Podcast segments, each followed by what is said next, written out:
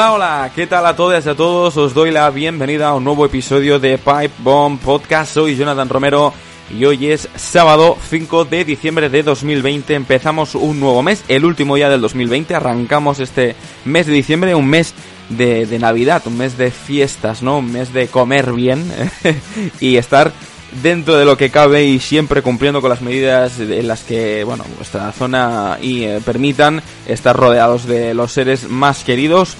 Un mes que nos permitirá acabar un año fatídico, que la verdad es que tenemos ganas, yo o al menos hablo a título personal, tengo unas ganas de que se vaya increíbles. Y además también me paso a anunciaros que el próximo 19 de diciembre, es decir, justo de aquí dos semanitas, será el último episodio de Pipe Bomb Podcast antes de las vacaciones de Navidades, el último episodio semanal, porque tendremos un episodio especial el día 22 repasando lo ocurrido en TLC Tables, Ladders and Chess, el último pay-per-view de WWE, pero la última semana eh, en la que vais a poder escucharme haciendo eh, entrevistas y escucharme pues en Know Your Role, en The Pinfall, va a ser el 19 de diciembre, pero volveremos, volveremos, como dijo Terminator, volveremos el día 16 de enero con las pilas recargadas, con más entrevistados a los que poder hablar, conversar y sacarles también un poquito de, partido y por supuesto también con más información, más opinión que siempre nos, nos, nos gusta.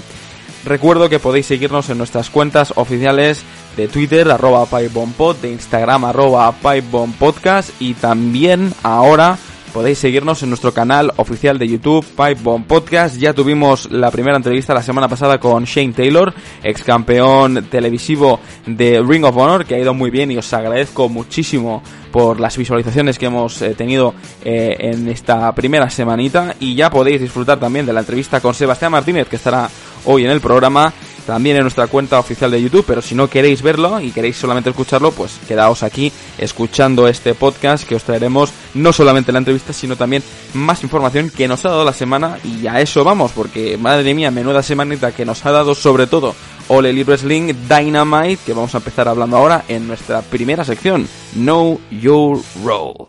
Know your role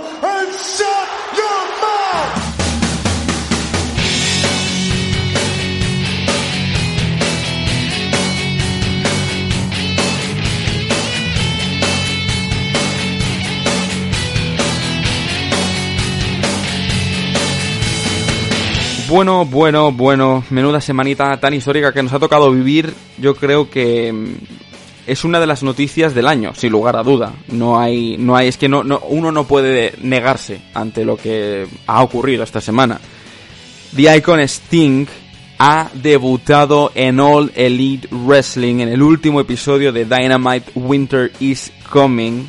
Después de ese combate entre Darby Allin, Cody contra el señor Will Hobbs y Ricky Starks. La verdad es que no me lo esperaba, no me lo esperaba, chicos y chicas. Os tengo que ser bastante franco con esto. Porque yo dije, bueno, cuando me fui a dormir esa noche, antes de ver el episodio, por supuesto, porque yo los episodios los suelo ver al día siguiente, cuando me levanto, eh, no me esperaba que Sting iba a aparecer. Sí que me esperaba pues un cambio titular, sí que me podía esperar pues algunas cosas distintas, algún anuncio importante, como por ejemplo ese anuncio de Chris Jericho de que la semana que viene habrá un ultimátum con The Inner Circle, ¿no? Cosas así. Pero no me esperaba en absoluto que Sting debutase, que Sting apareciese. O sea, fue algo inaudito, algo que yo me levanté, recibí mensajes por doquier en Twitter, en Instagram, en WhatsApp, vi de todo y no me lo creía, de verdad que no me lo creía. Tuve que ver el episodio dos veces, tuve que ver ese momento en dos ocasiones para darme cuenta de que Sting había regresado, porque mi cabeza como que todavía no lo había acabado de, procesar todo, ¿no? Es un momento histórico, de verdad que os lo digo, ¿eh? Porque ya no es simplemente por el hecho de que Sting aparezca en el Elite Wrestling, que ya es algo inaudito, porque dices, Sting ha estado muy relacionado con eh, WWE en los últimos años. Eh, lamentablemente tuvo que retirarse por esa, bueno, por esa lesión que tuvo eh, acerca de ese combate con Seth Rollins en Clash of Champions, ¿no? Fue un momento en el que, que ahora mismo, sobre todo, el tema de Taker con Sting estaba como ahora mismo de nuevo muy en boga. Sí que es un tema que siempre se ha hablado y que nunca va a ocurrir, yo creo. Pero, no sé, es como que en este momento yo siempre relacionaba a Sting con WWE, ¿no? Y ahora cambia de lado, por supuesto, se va al lado oscuro, se va a All Elite Wrestling Dynamite, firma un acuerdo, un contrato multianual con la empresa, pero no solo eso, ¿no? es lo que significa que Sting regrese o debute en All Elite Wrestling, porque regresa a TNT, regresa a la que ha sido su casa durante muchos años, durante eh, los que él estuvo forjando su personaje, en el que realmente se originó, se creó, se, se difamó esa, ese, icono, ¿no? Que es ahora mismo Sting, donde recordamos sus mayores eh, momentos, donde recordamos sus mejores combates, donde recordamos todo aquello que nos dio, al menos a la fanaticada de WCW en la época, con Monday Nitro, ¿no? Y qué momento tan mágico también fue no solamente ver a Sting volver, sino a escuchar a Tony Schiavone, quien fuese la voz principal de WCW en, en estos Monday Night Wars, eh, poner voz, ¿no? Eh, que sea el primero que hable y decir It's Sting, ¿no? O sea, eh, realmente es combinar dos cosas absolutamente increíbles, ¿no? La voz de Tony Schiavone con la imagen de Sting y también hay que felicitar a Dynamite, perdón, a All Elite Wrestling porque lo que están haciendo es increíble. Han dado un golpe en la mesa como yo creo que no se ha dado en muchísimo tiempo. Eh, es una de las empresas, y os soy, os soy muy sincero, que más hype me, me da de verdad. Mucha gente la critica últimamente de decir, bueno, es que las historias son muy planas. Por ejemplo, Sebas, en el último episodio de Solo Wrestling Show lo dijo, ¿no? Que para él, eh, WWE ha tenido más y menos, ha sido como una montaña rusa de idas y, de subidas y bajadas, pero el Elite siempre ha sido plano, ¿no? Eh, yo en este caso no lo creo así. Yo creo que siempre ha estado en un buen momento, pero hay momentos en los que despunta, ¿no? Y yo creo que ahora mismo con la aparición de Sting el producto de, eh, iba a decir WCW, de All Elite Wrestling ha mejorado muchísimo y ha subido a un nivel estratosférico. Por lo que representa Sting, por lo que representa Sting a nivel eh, luchístico, a nivel histórico y ya todo lo que puede aportar Sting. No sé si Sting va a volver a luchar, de verdad, que no sé si hay rumores, si han salido rumores de que Sting volverá a luchar, no sé cómo está su estado de salud para hacerlo. No sé si los médicos le han dado el alta para poder hacerlo, no tengo ni idea. Lo sabremos todo la semana que viene porque Sting hablará por primera vez la semana que viene en All Elite Wrestling Dynamite y yo no me lo perdería por nada en el mundo. Pero esto es un golpe en la mesa. Es un golpe en la mesa y, y aquí le van a cambiar mucho las cosas. Tampoco sé qué futuro tiene eh, Sting, con quién se va a enfrentar, si tiene algo, si tiene un papel importante en backstage, si va a ser creativo, si va a ser productor, si va a ser entrenador quién sabe, ¿no? Pero que ya tengas a Sting ahí es un salto de calidad estratosférico. Tienes nombres como Jericho, tienes nombres como Cody, como Jan Bucks. Es que lo tiene todo. Pero es que ahora con la aparición de Sting es increíble. Además recuerdo también ese, careo con Arn Anderson, que estos dos no se llevaban bien en la época, eh, que han tenido muchos combates. O sea, es mágico, es mágico. Y también tengo que felicitar a All Elite Wrestling no solamente por dar este golpetazo encima de la mesa y realmente marcar diferencia con lo que es ahora mismo el producto de NXT, sino también por la puesta en escena de ese regreso. Mejor, de ese regreso TNT y de ese debut en All Elite Wrestling, porque menudo regreso. O sea, tú ves eso y dices, es increíble. Cómo llueven esos copos, eh, no, sé si, no sé si son copos de nieve o copos, no sé lo que es, realmente. Parecía lluvia, pero es increíble cómo se apaga todo, cómo aparecen las letras, cómo aparece Sting, el traje de Sting, la camiseta de Sting, el bate, todo, es que todo, o sea, la puesta en escena fue absolutamente increíble, hasta en el momento en el que va esquina por esquina, eh, mira a Cody, mira a Darby Allin, etcétera, y se planta en medio del ring, ves esa imagen a plano general de Sting en medio, como dominando el ring, esto es increíble, es que es increíble. Además es que es un momento histórico, es que es un momento apoteósico. Yo cuando lo vi dije, chapo, de verdad, chapo.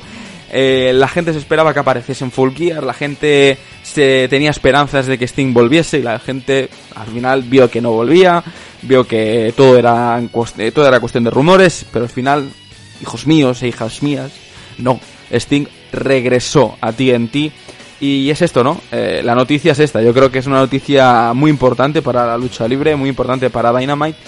Porque Dynamite ahora, eh, en cuanto a producto televisivo, va a ganar muchísima audiencia, va a ganar muchísimo. Eh, es que todo, muchísima publicidad, muchísimos seguidores. En redes sociales seguramente va, a subir. O sea, es que.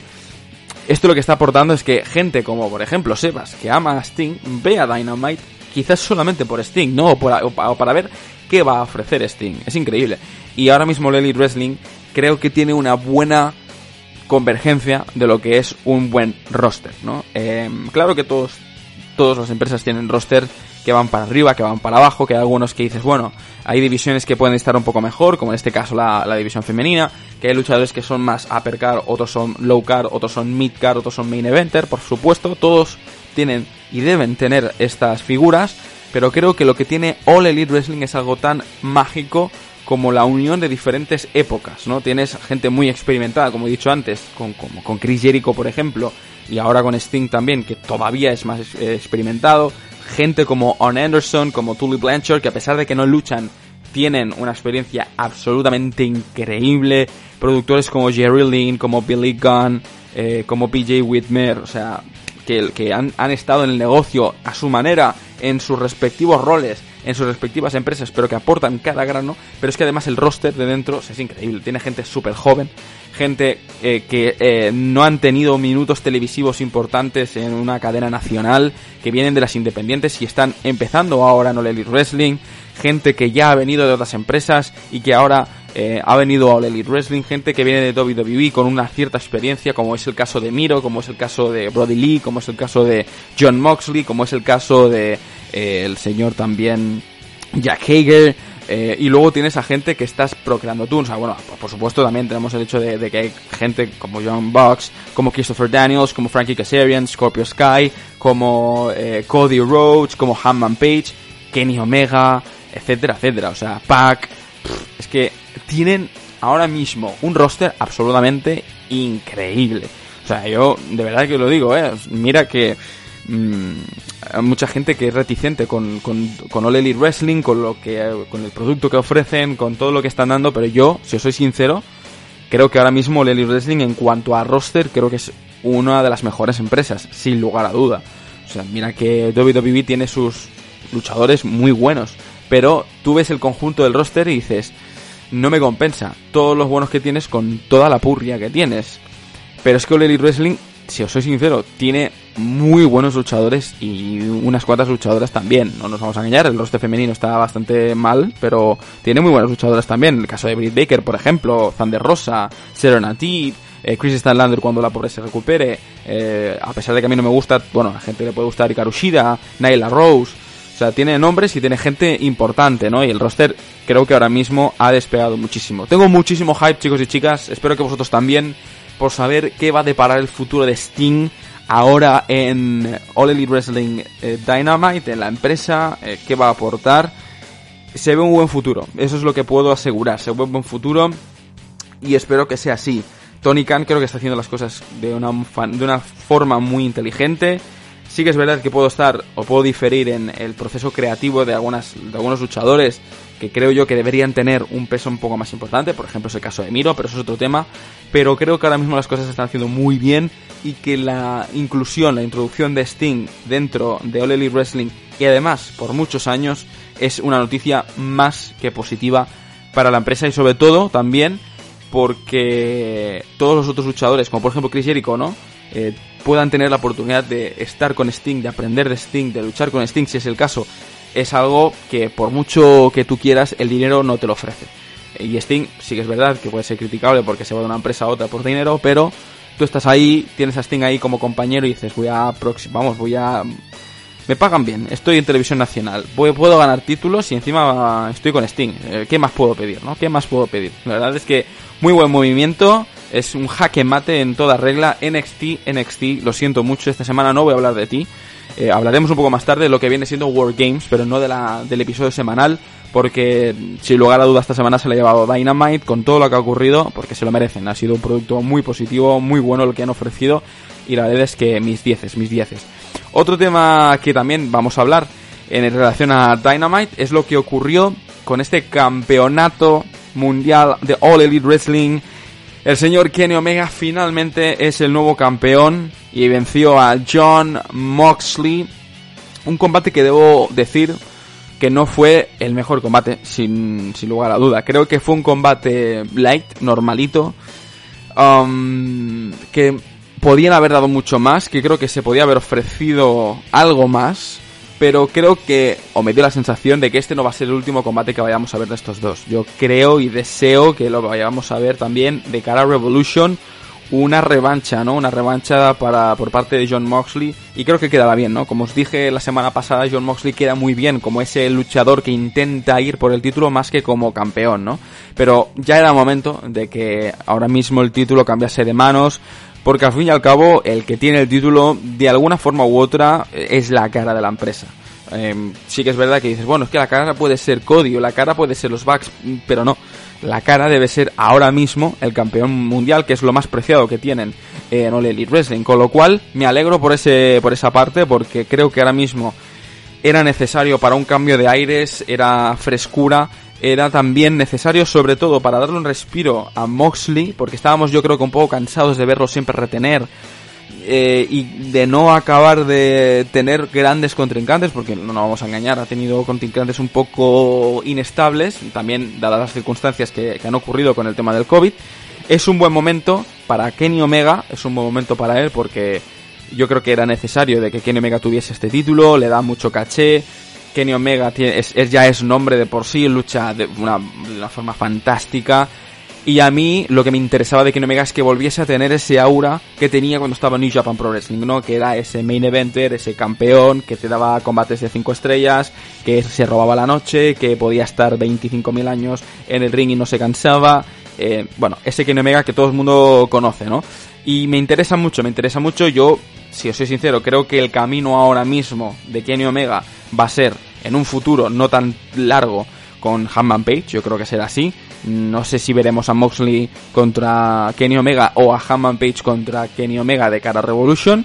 Y John Moxley creo y pienso que ahora mismo va a tener una rivalidad con el señor Kenta de cara a ese campeonato IWGP de los Estados Unidos, que ya sabéis que Kenta tiene ese maletín que le permite ser el contendiente número uno a ese campeonato y que John Moxley, aunque no lo parezca, es el campeón IWGP de los Estados Unidos y deberá defenderlo en algún momento u otro. Y esto me dará paso también luego a hablar del tema de las colaboraciones entre empresas, porque hay gente que es reticente también con este tema, yo no lo soy tanto, porque estamos mal acostumbrados. Pero ahora hablaremos de ese, de ese tema, lo importante es lo que ocurrió, un combate, ya os digo, un combate que tampoco me llamó mucho la atención, en líneas generales estuvo bien, creo que hubo una aportación, aportación normalita de, Don Collis. Eh, y un combate, ya os digo, que estuvo aceptable. Creo que no será el último combate que veamos de los dos. Pero más que el combate aquí, creo que lo importante era el resultado, ¿no? Y, había, yo, yo soy sincero, pensaba que Moxley iba a retener y que Omega iba a ganar el título en Revolution, pero finalmente ha ocurrido aquí. Estoy igual de contento. Era necesario para John Moxley para darle un respiro y que tenga otras historias.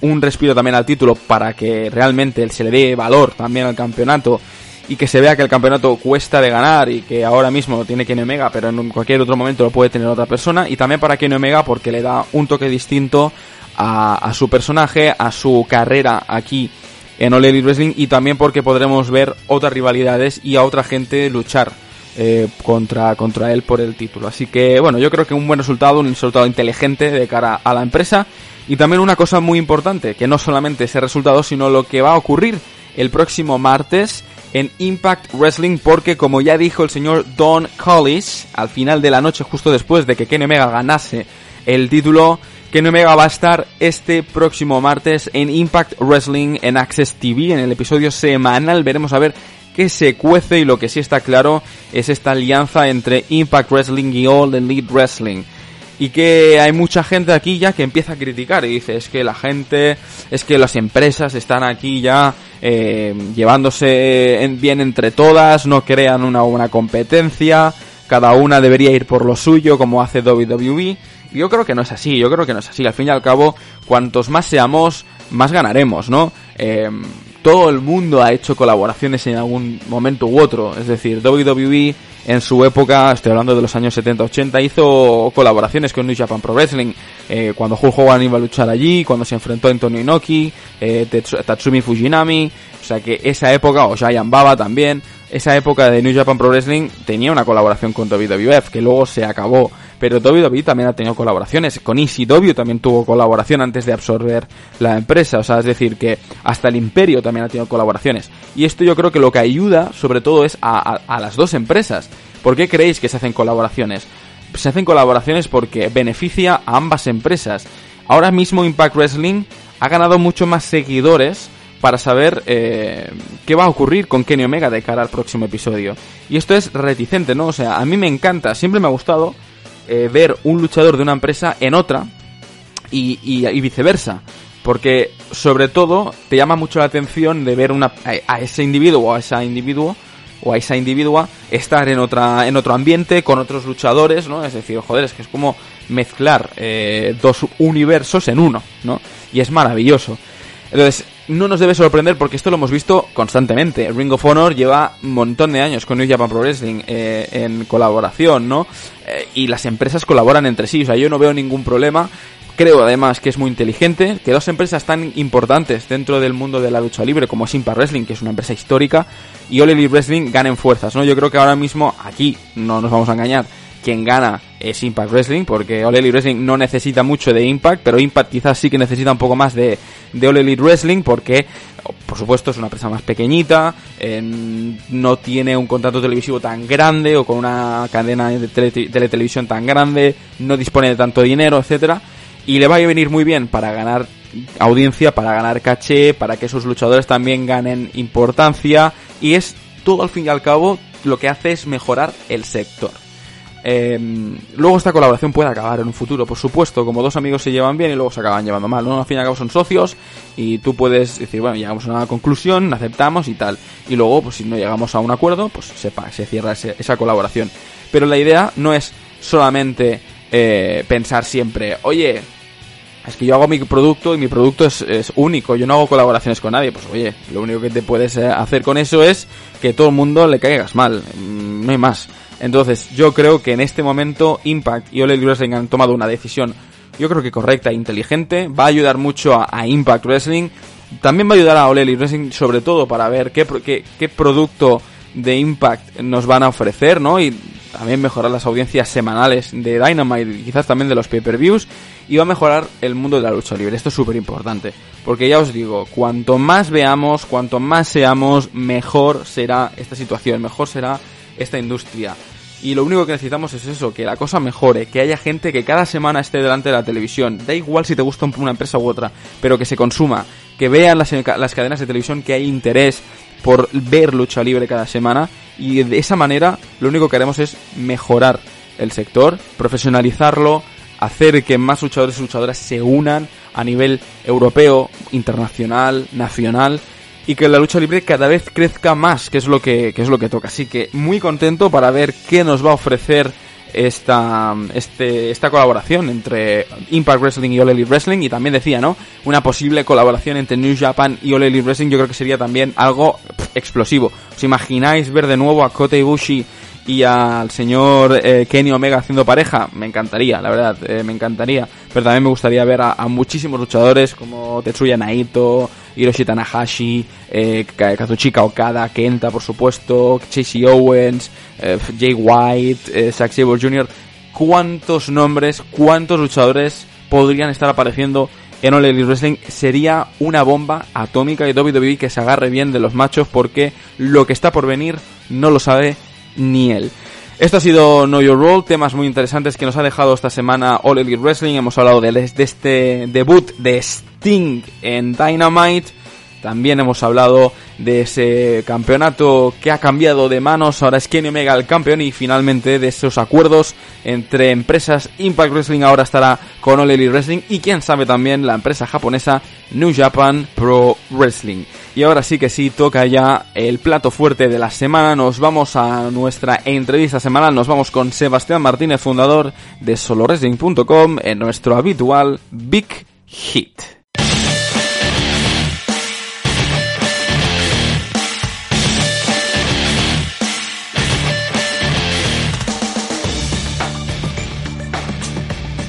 Bueno, bueno, pues otro episodio más, segundo vídeo ya en YouTube y esta semana, como ya estáis pudiendo comprobar, tengo a un invitado muy especial, un compañero, un amigo, Sebastián Martínez, fundador de SoloRacing.com, compañero ahora también de Solo Racing Show. Sebas, ¿qué tal? ¿Cómo estás? Bienvenido a Paypon Podcast.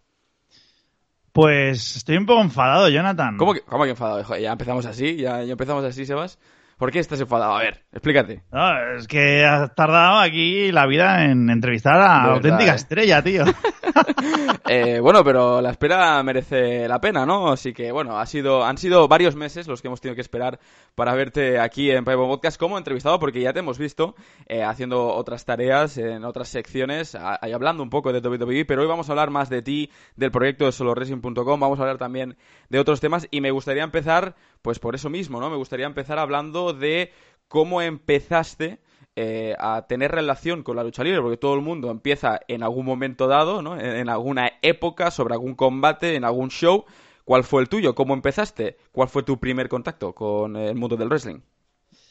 Bueno, pues yo vengo de la época dorada de WWE, los años 90, cuando Hulk Hogan, Último Guerrero, etcétera, etcétera, lo hacían en Telecinco. Uh -huh. Y me enganché cuando era básicamente un crío, o sea, tendría 8 años, 9, más uh -huh. o menos. No recuerdo exactamente cuántos ahora, creo que unos 8. Y nada, el reenganche, o sea, esto se acabó en televisión, yo era pequeño, hay gente que sí que lo siguió viendo, yo no tenía ni idea en ese momento que se podía ver por satélite, y después me reenganché en el 99 con WCW y lo guay que vino de la Attitude y todo eso. O sea, que tú has vivido diferentes épocas, ¿no? Viviste de pequeño la época de Hulk Hogan y compañía, luego la época más gamberra, por así decirlo, de WWE, ¿no? Y ahora has podido vivir también un poco eh, esta época más PG, ¿no? O sea, que has, has evolucionado. Bueno, realmente... Sí, pero realmente la segunda época me la perdí porque yo no vi la mm. Attitude en vivo. O sea, yo me vale. enganché a finales del 99 Ajá. y cuando empecé a verlo un poco por internet fue en el 2000 ya que estaba terminando un sí, poco la época sí. Sí, sí, sí, vale, vale, vale. Eh, ¿Te consideras fan del wrestling en general o te consideras fan de, de WWE? Es decir, ¿qué wrestling consumes hoy en día? O, o, o, qué wrestling has consumido en tu gran mayoría eh, cuando llevas eh, bastantes años aquí en, en, este sector periodístico de, de la lucha libre? Como fan al principio, cuando era más mm. chico y cuando me reenganché sobre todo, veía de todo, todo lo que podía, eh, lo veía. Lo que pasa que con el tema de la web, pues me consume mucho tiempo y lo que hice ah. es especializarme en ah. WWE y he ido siguiendo otras empresas de cerca, muy de cerca como TNA y que ahora es Impact Wrestling. Sí.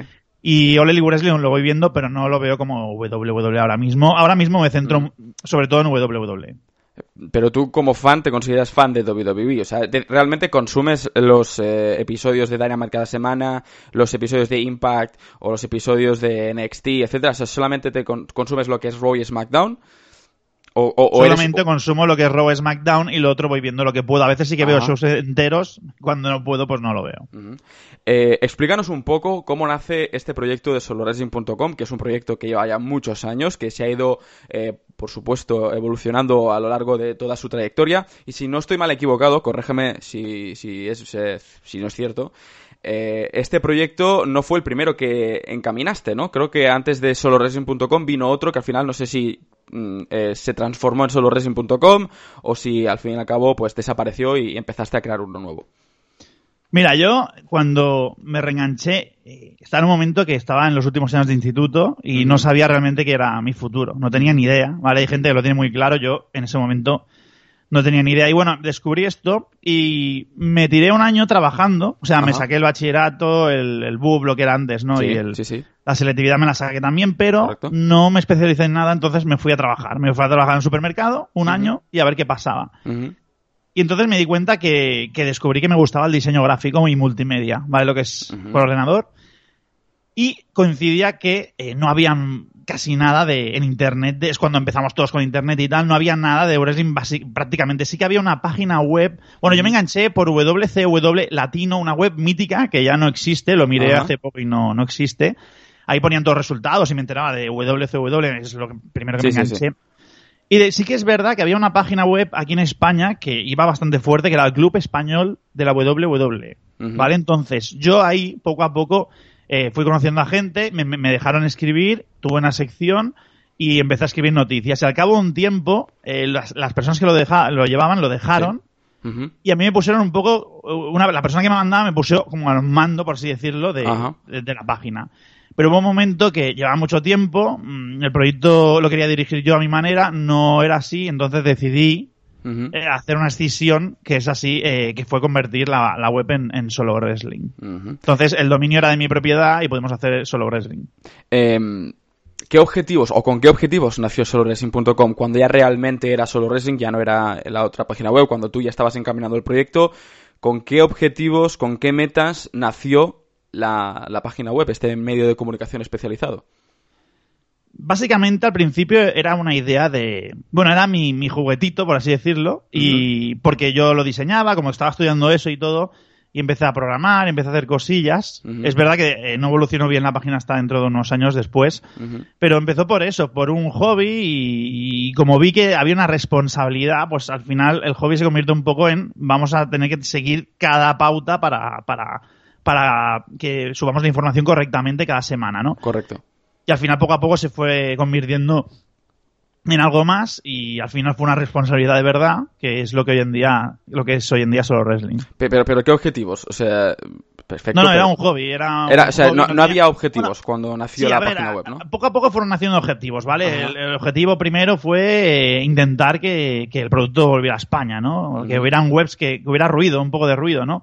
Esos fueron los objetivos, pero después los otros objetivos fueron saliendo en cuanto WWE volvió a la televisión, incluso un poco antes, estamos hablando de 2000 2006 o 2005, no recuerdo bien ahora qué año era exactamente, pero por ese entonces ya estábamos planteando otras cosas, queríamos hacer revistas, eh, queríamos ampliarnos un poco, pero es que ya te digo, no, no hubo un objetivo claro eh, hasta hace unos años que todo se estabilizó un poco y veíamos claro el rumbo de, la página.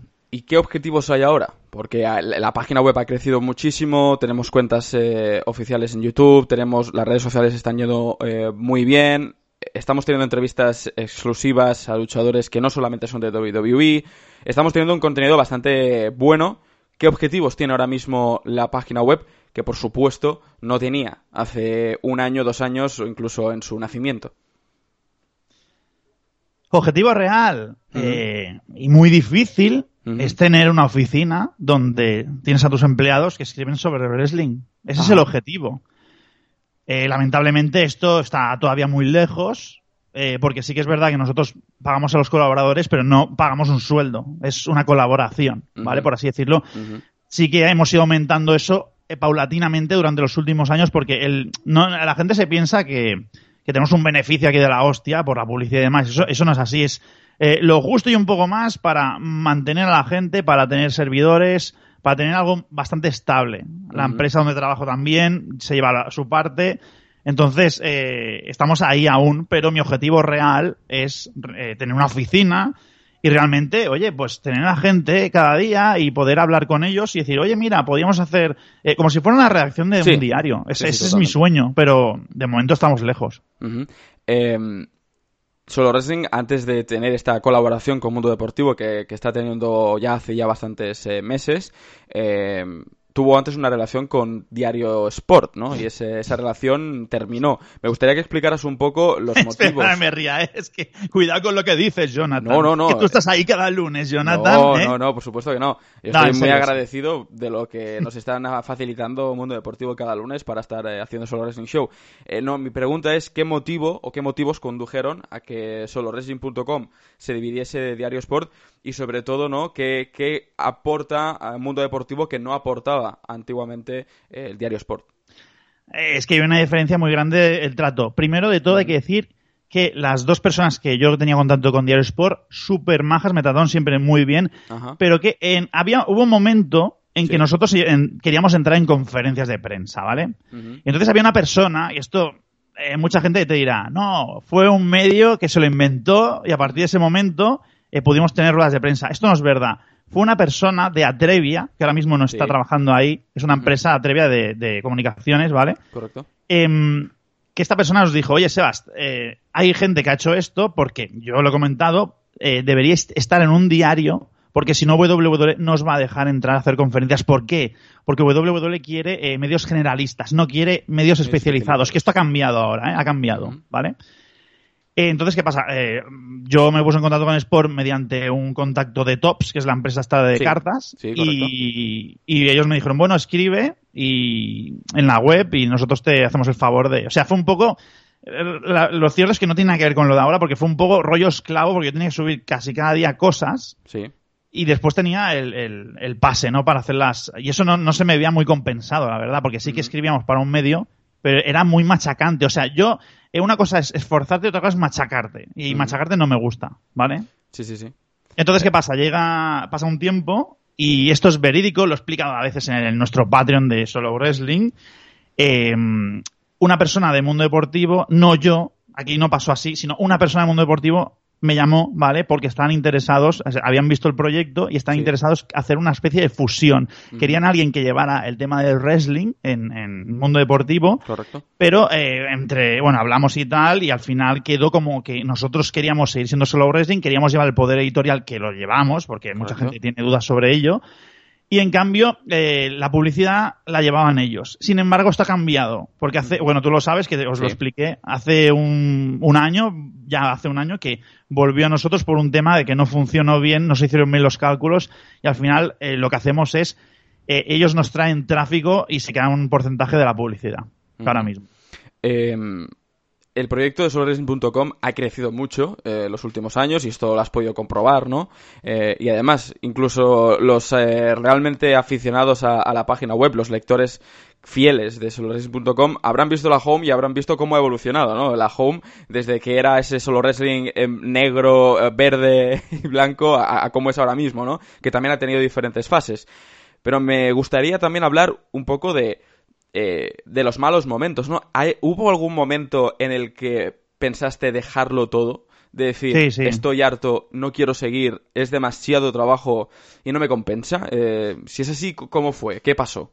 Sí, porque, como te comentaba antes, estuvimos, bueno, no te lo he dicho, pero estuvimos involucrados con el proyecto de TNA aquí en España, que es ahora Impact Wrestling. Y ese año, que fue un boom aquí en España, no solo subimos en visitas, sino que además estábamos involucrados en eso surgió la revista, o sea, pegamos un subidón de, la hostia y en dos meses todo se fue al traste. Y además WWE encima, después del Mundial, o un poco más después, no sé qué fue, o la Eurocopa, no sé qué cojones fue, que fue un desastre eso, eh, también desapareció de la televisión durante un tiempo. Y en ese momento yo vi que empecé a conseguir muchas cosas y todas las cosas se fueron de golpe hacia abajo. Y llevaba muchos años, que nunca lo había hecho rollo profesional y tenía muchas dudas en mi cabeza. También estaba con mi pareja, no teníamos hijos en ese momento. Ahora sí, dos, por cierto. y no tengáis hijos. No, perdón, que Bueno, bueno, se va, se va. No, no, es broma, es broma, estoy muy contento. y bueno, pues entonces en ese momento todo, mi cabeza se derrumbó. Y fueron unas personas que son Pera, David Porras, buenos compañeros que eh, quedaba con ellos en ese momento, Pera Hernández, que es muy, muy conocido en el universo de solo wrestling. Y ellos me, incitaron a hacer un show que sí que es verdad que acabé muy desgastado sobre ello, pero después ya empecé a verlo de otra manera y me lo tomé un poco más tranquilo todo. Pero eso sí, hasta 2013 o 14 no despuntamos, no sé, ese 2014 es más a lo que se parece ahora solo Wrestling. ¿Y, qué, pasó en ese momento, en 2014, para que solo Wrestling, pum, diese ese, ese golpetazo, ¿no? ¿Qué, qué, ocurrió ese, ese año? Publicidad y empezar a pagar a la gente. El primero, por cierto, fue nuestro compañero Alejandro Jiménez. Correcto, sí, sí, sí. uno de los proyectos que todavía continúa, que han sido uno de los últimos realmente proyectos que ha, creado solowrestling.com es eh, el Patreon, que tú estabas comentando hace muy poquito. ¿Crees que el proyecto se ha estancado un poco eh, en número de seguidores, eh, de, suscriptores, mejor dicho, del, del, proyecto? Y me gustaría saber cómo crees que debería evolucionar este proyecto. Si crees que deberían salir algunos programas, habrían que cambiar algunos colaboradores, habría que añadir otros programas. ¿Cómo crees que, es el futuro, que podría ser el futuro del Patreon de Solo Wrestling? A ver, yo me conformo. Eh, hace un año y medio que está Mm, yo no me imaginaba que seguiría la gente apostando. O sea, sí que es verdad que no ha aumentado, hubo un momento que aumentó y se quedó ahí, y se ha quedado ahí. Es que no, no se no mueve, ¿no? Tampoco le estamos dando una promoción muy grande. Te tengo que decir, que no sé si me lo vas a preguntar más adelante, porque el otro día Warry me viste algo en el ordenador, me parece, o no sé si fue Iván. Mm, puede ser Iván, eh, ¿eh? yo no, no, suelo mirar las cosas de la gente. Oye, cuando te digo estas cositas es con cariño, ¿eh? que la gente no, es que hay mucha confianza. claro, claro, claro. no, que va a haber un cambio en la, en la web dentro de poco. ¿Vale? Entonces vamos a replantear muchas cosas. Uno es un poco la imagen, se parecerá mucho a lo de ahora, pero, y esto lo he dicho en Patreon, pero no sé si lo he dicho públicamente. O sea, ¿Exclusiva en Pipe Podcast? eh, vamos a, reforzar muchísimo el tema de los comentarios. Van a ser propios de la página web. Queremos que la gente se sienta como en casa como antes, porque en 2017 hubo una explosión con Discus y había un montón de comentarios. La gente y entiendo que se ha ido desgastando un poco y por ello queremos eh, rehacer eso. Habrá registro y con ese registro, aparte de comentar, podrán la gente entrar en sorteos y sobre todo, importante, podrá leer contenido para registrados. Pero esto ya lo iremos comentando. Ya se irá, ya se irá informando en un futuro.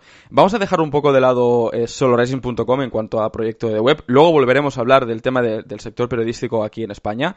Pero me gustaría hablar un poco eh, sobre tu trayectoria en el mundo de la televisión. Para aquellos que no lo sepan, eh, tú, Sebas, has estado eh, como, no sé cómo diría en la figura, pero bueno, cuando Héctor del, cuando Fernando Costilla a lo mejor no podía participar o no podía estar, pues tú estuviste en algunos programas en Neox, si no recuerdo mal, y luego estuviste en Gol, en el último proyecto que, que hicieron en relación a WWE. Me gustaría saber qué es lo que has aprendido de las dos experiencias Em, y, sobre todo, ¿con cuál de estas dos te quedarías al final de este recorrido? A ver, eh, ¿cómo me considero? Pues comentarista. Y te voy a decir por qué. Yo es que soy un poco tonto y me vendo muy mal, ¿vale? Hay gente que, vende humo, eh, pero, pero, pero vende humo que no te lo imaginas. En el mundo del wrestling sobre todo. Entonces yo sí que consigo bastantes cosas, pero me lo tomo como algo bastante terrenal, ¿no? Eh, Sí que en su momento me parecía algo, la primera vez que fui, como era, he tocado. O sea, si por ejemplo el objetivo de Ikit era ser, eh, perdón, luchador de WWE, mi objetivo podía haber sido eh, comentarista y, lo, llegué, ¿no? Entonces fue como algo muy, muy grande, para que te veas la comparativa de la sí, sensación. ¿eh?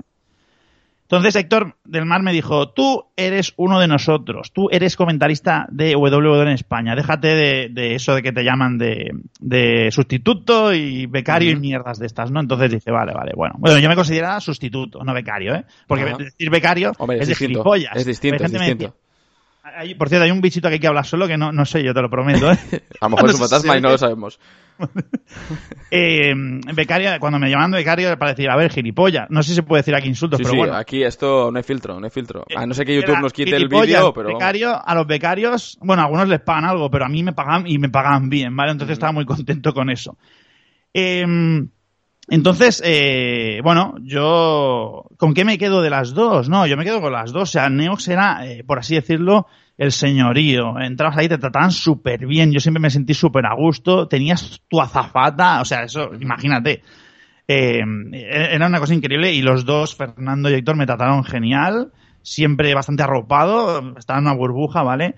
¿Qué pasó? Que me hicieron una oferta en Gol cuando parecía, porque yo no tenía un contrato con Neos ni nada, ¿vale? Pero parecía que ya no contaban conmigo porque hicieron varios experimentos y además después apareció el tema de Duro, ¿no? Alfredo Duro.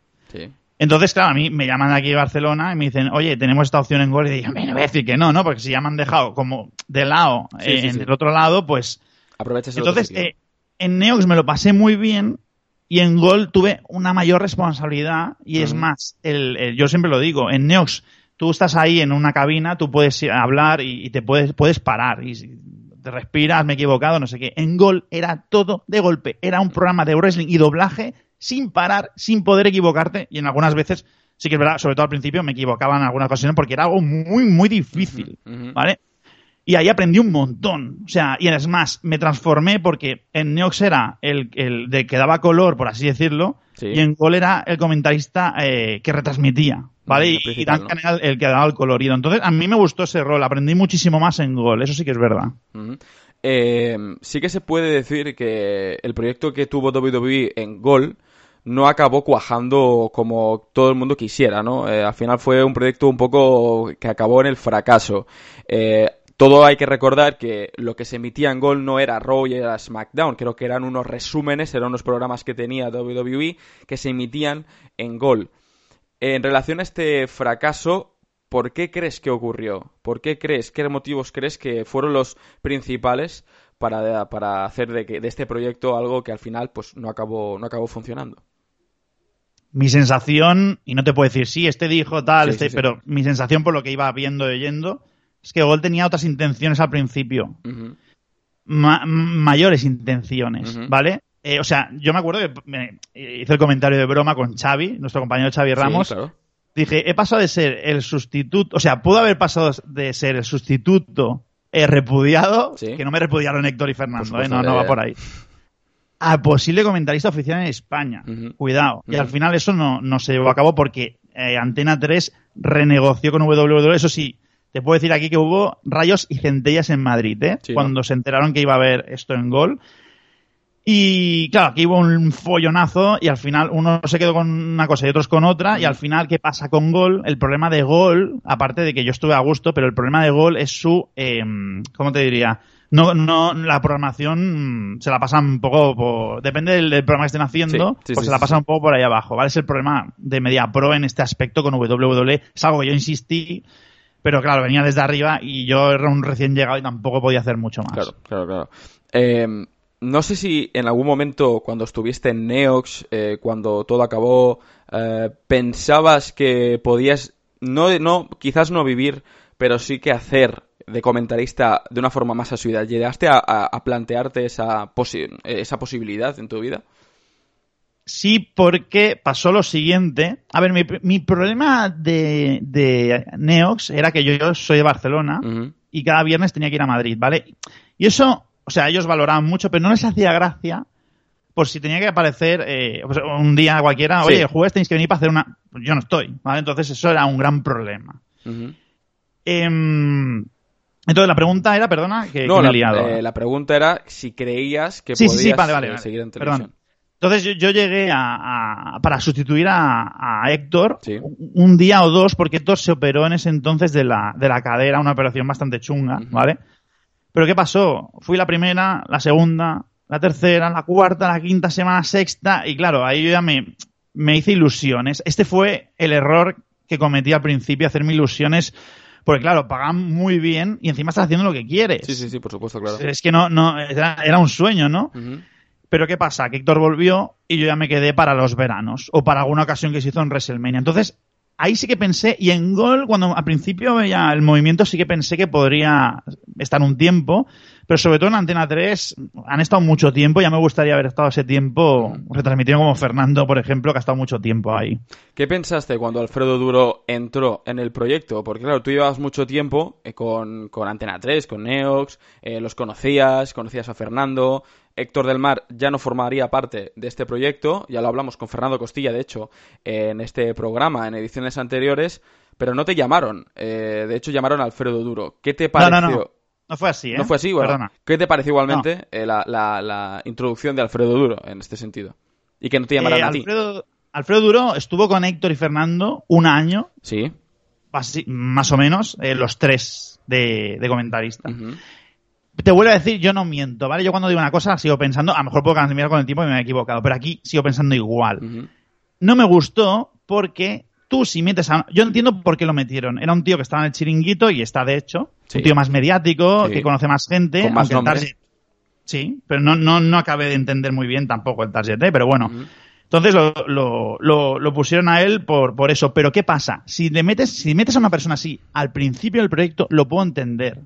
Si metes a una persona así después de un largo recorrido, cuando te han vendido que se están tomando el wrestling muy en serio y quieren ir a, sitios a hacer las cosas en serio y, que es un producto, es que en Antena 3 llegó un momento en el medio que se tomó tan en serio que hasta fueron a Londres, Fernando y Héctor, a, una mesa de comentaristas. Sí, sí, sí. Entonces, claro, metes a una persona de este, de este estilo y a mí personalmente eh, hará muy bien, hace muy bien su papel en, el chiringuito. Será, no, desconozco su, su, nivel de periodismo, pero en cuanto a wrestling, a mí sigo pensando como comentarista no me gusta. No me gusta por el modo, no me gusta. No me gusta por el modo. ¿Te sentiste, una cosa es que no te guste que hayan llamado a Alfredo Duro porque al fin y al cabo pues es una persona que no tenía mucha relación con el mundo de la lucha libre, al fin y al cabo creo que estuvo en el Getafe, creo que estuvo en la presidencia, no, no, estuvo, no, no estuvo presidente, sino la junta directiva creo que estuvo, eh, y estuvo, y siempre ha estado relacionado con el mundo del fútbol, el fútbol sala, nunca está relacionado con el wrestling, pero mi pregunta va más relacionada a si te realmente te molestó que no te llamaran, que no te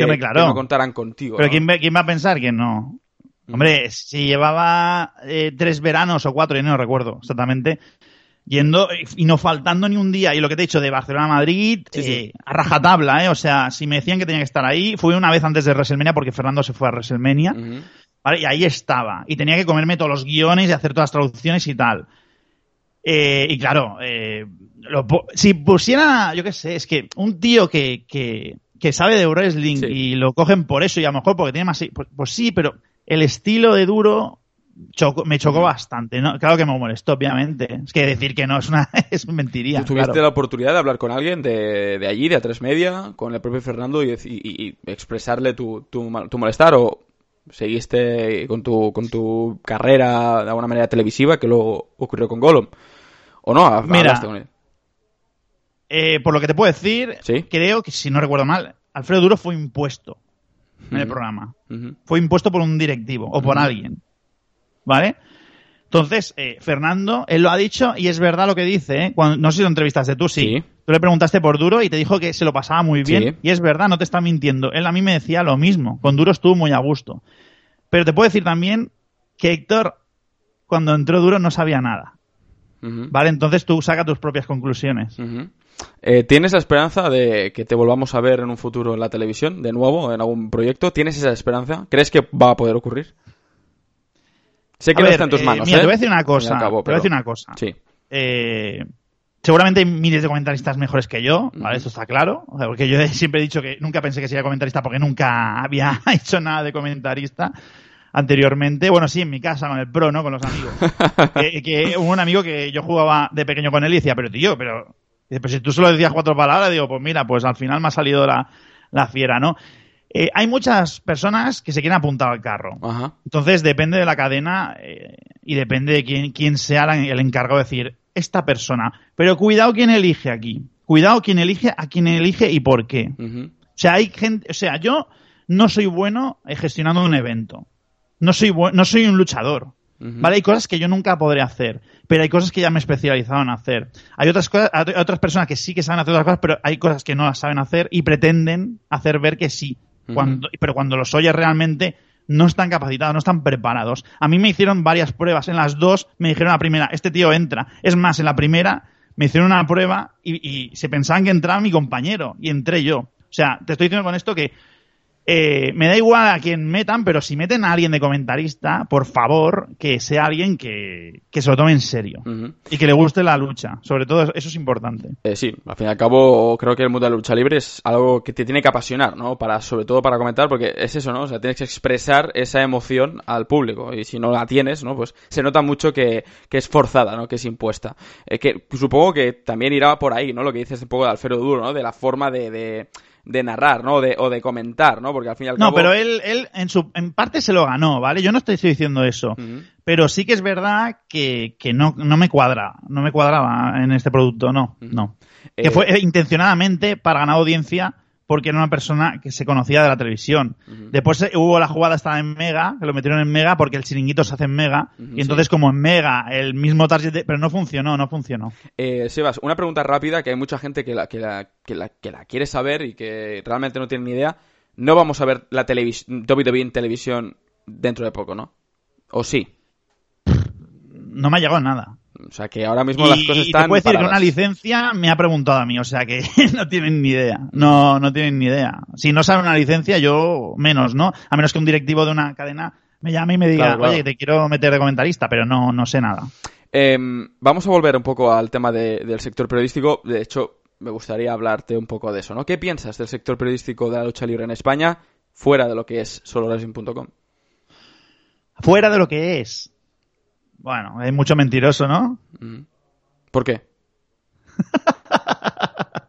Pero Jonathan, hijo mío, ríete. Es que no me sigue el juego, Jonathan. Está quieto, haciendo su papel. Me gusta, Jonathan. Sí me gusta, hombre, mi, mi, mi, función, Sebas, es preguntarte. Eh, no, vamos a ser justos. En Solo Wrestling hay periodistas, pero tampoco estamos haciendo un papel periodístico. o sea, en Solo cuando tú entrevistas a alguien, sí, sí. ¿Vale? O cuando sacamos información de pero la mayoría de, información viene de Estados Unidos, porque estamos en España, estamos muy lejos, es difícil desde aquí, ¿vale? Aún así tiene mérito, ¿no? De haber llegado donde hemos llegado eh, estando así, ¿no? Eh, entonces... Pero yo me eh, refiero a cómo crees que se, se realiza el periodismo. porque sí que, bueno, la fuente puede ser una fuente que venga de Estados Unidos, como se puede venir del Reino Unido, como se puede venir de Alemania. Yo creo que tampoco eso tampoco importa mucho, pero es sobre todo cómo realizas ese periodismo, ¿no? Entonces, ¿cómo crees que se realiza el periodismo en general eh, y no hablando sobre Racing.com, porque, por ejemplo, por sobre Racing.com sí que es verdad que hemos tenido, eh, y esto se puede decir, no hay ningún problema, eh, lo que mueve mucho es el clickbait, lo que mueve mucho es el sensacionalismo de alguna manera, ¿no? Que a lo mejor las intenciones no siempre son hacerlo para que se haya más clics, etcétera, pero sí que creo que en, alguna ocasión, y esto no hay ningún problema en decirlo, pues intentas captivar más gente, ¿no? Que, más gente entre a la web. Pero una cosa es que eso lo hagas de una manera más moderada y otra cosa es que eso lo hagas ya de una forma más asidua, más regular y que se note mucho, ¿no? Entonces... No sé, ponme un ejemplo, porque ahora mismo no sé a quién te refieres exactamente. No, no, no me, no, me refiero exactamente a ningún medio en concreto. Me refiero a, yo creo que al, sector eh, del racing en, general, ¿no? Esto lo, no, mira, mira, perdona. Eh, a mí la, la forma si van con buena intención, me da igual. O sea, eh, es que estamos, eh, tú miras cualquier diario ahora y la forma de poner las noticias, claro, al final tú también caes, ¿no? Muchas veces. A veces me ha pasado que eh, una, una, noticia que parecía clickbait era porque dabas spoilers, ¿vale? Entonces, a veces nos hacemos un poco el, el, lío este son dos distintos, sí, sí. No, no, pero a veces aparecía un clickbait, pero en realidad era un spoiler, ¿vale? Y he tenido muchos líos de eso. Sí que es verdad que hemos tendido un poco últimamente a poner eso de se revela, no sé qué. Bueno, ponemos este tipo de, títulos, pero también porque las redes sociales han hecho... Han hecho Han hecho mucho daño. han, Hecho, han hecho daño y tienes que intentar hacer que la gente... Por eso también, en vez de hacer esas cosas, lo que queremos hacer es lo que te he dicho antes, que la gente se sienta otra vez solo Wrestling Valley. Por eso queremos que la gente vuelva y, esté comentando tranquila con su usuario, con sus cositas, ¿vale? Y que se sienta cómodo en la, en la página y que no se quede en la red social, ¿vale? Que, vuelva un poco aquí. No te estoy diciendo que hayamos, que esto esté bajando ni nada, ¿eh? Pero sí que es verdad que yo soy sincero, con el mundo deportivo hemos subido eh, usuarios, ¿vale? Eso está claro, pero páginas vistas desde 2017 ha ido un poco bajando, pero por la tendencia esta de, que te digo, las redes, cada vez es más difícil mantener en una página a una persona. eh, pero bueno, eh, a mí me da igual el, el, cómo lo hagan, ¿vale? Me da igual. El problema es la mentirijilla constante. Pim, pim, pim, pim, constante, constante. ¿Vale? Ese, es el, el problema que, que veo. Eh, eh, yo qué sé, te puedo decir, alguien puede decir, bueno, somos la mejor, la, la, mejor página, ¿no? Y te quedas tan ancho. ¿Por qué? O sea, me parece que ahora ya nosotros ni lo ponemos eso. Porque considero que antes tenía un gancho, pero ahora es un poco ofensivo para los demás, ¿no? O, eh, por ejemplo, eh, bueno, tenemos eso, o somos la web número uno visitada, dicen algunos, y dices, pero demuéstralo con datos. Y la mentirijilla constante es, es el problema. Y hay, hay, hay webs que nos llaman, por ejemplo, muy mal a matar. Y yo, yo me he reunido con estas páginas eh, en tres ocasiones con una, en concreto dos, dos, perdón. y yo era el, grande y ellos eran el pequeño para intentar, oye, pero ¿por qué estamos...? Y al final es lo que quieren, quieren batalla, quieren eh, guerra sucia. eh, pero ¿cómo crees que se realiza el periodismo? Porque sí, está, bueno, puede ser que esto son detalles, yo creo, no al fin y al cabo, pero ¿crees que se practica buen periodismo en, en este sector, en la lucha libre no, en España? No, no, no. No se practica. ¿Por qué? ¿Por qué no se practicaba en periodismo? No, por lo que te he dicho antes, porque no hay medio suficiente. Mi intención que te he dicho al principio es tener una redacción, unos teléfonos ahí, Pero el, contenido, o sea, al fin y al cabo, que haya o no haya redacción, sí que es verdad que puede influir sobre todo al ritmo, ¿no? De, yo creo, no del contenido, sino de la creación del contenido, ¿no? Porque puedes estar más relacionado, puedes hablar, pero la creación del contenido, da igual que lo hagas en una redacción, que lo hagas en tu casa. Eh, bueno, la, relación humana, tío, eh, yo la sigo considerando importante. Sí, por ¿eh? supuesto, pero el, buen periodismo, creo yo, también se basa mucho en, el, rigor periodístico, la deontología periodística, en, sobre todo saber escribir y, saber hablar, citar las fuentes, etcétera. Entonces, ¿crees que se hace buen periodismo? No digo en solo racing.com, incluyo a soloracing.com en general. No, no, en general no, yo creo que no. Yo creo que estamos a lejos. Sí. ¿Por qué? ¿Por qué crees? Es que... Eh, no, a ver, eh, uno de los temas... Es que, a ver, aquí hubo una, hace unas semanas algún iluminado que empezó a decir por internet que esto ha calado en, en, algunos sitios de Sudamérica y por favor, manda aquí un mensaje de que no os creáis estos fariseos, ¿vale? Empezaron a decir que si tú cobras por tu trabajo, por, por escribir una página web de wrestling, eh, lo estás haciendo obligado y no, no, no, tú tienes que sentir pasión y hacerlo gratis. Venga a tomar por culo, hombre, con esta gilipollez. Entonces, cuando, ¿por qué ha ido mejor solo wrestling? Porque se ha monetizado a la gente y la gente se ha comportado de otra manera. O sea, es, tiene que haber un esfuerzo, tiene que haber un orden. Tú no puedes hacer eh, una página y venga, pongo noticias porque me, venga, pon, pon, pon esta, da igual. Es eso lo que dices tú, a lo mejor, no sé, a lo mejor te estás refiriendo a eso. Eso está mal hecho. Yo creo que tiene que haber un orden, alguien que mande, alguien que dirija. Esto es el, orden que se tiene que haber, yo creo. Por supuesto, eh, al fin y al cabo, sí que todos los que hemos entrado, yo personalmente cuando entré a Solo Wrestling hace ya casi cuatro años, eh, entré por pasión, ¿no? Entré por pasión, pero desde el primer día yo cobré, eh, cobraba, o, no, no, como sueldo, sino como tú dices, como una ayuda, ¿no? Suerte la tuya, primer día, macho. Eh, bueno, a ver, las primeras veces no, por supuesto, tuve que esperar unos meses, pero sí que hemos recibido eh, esas ayudas, ¿no? Entonces, claro, piensa, aunque te apasione lo que estás hablando, ¿no? Porque eso se transmite no en el dinero que cobras, porque creo que aunque cobres dinero, si tú piensas en estoy haciendo esto por dinero, ahí pierdes la magia. O sea, estoy haciendo esto por pasión, pero encima recibo una ayuda que eso me ayuda sobre todo a mí a seguir creando contenido y a seguir hacia adelante, ¿no? Al fin y al cabo, estamos en un sistema capitalista, ¿quién no quiere? recibir dinero. Y normalmente el que no da dinero es que, es que se lo queda, ¿no? Entonces, eh, suele, suele, suele ocurrir estas cosas. Y yo lo, lo, que me refería, al fin y al cabo, es a la creación de contenido, a, cómo se explican las cosas y, sobre todo, aspectos más periodísticos, ¿no? Aspectos que creo que son de, de, de, enseñanza básica en un grado de periodismo en una cualquier universidad de, de España o del mundo, ¿no?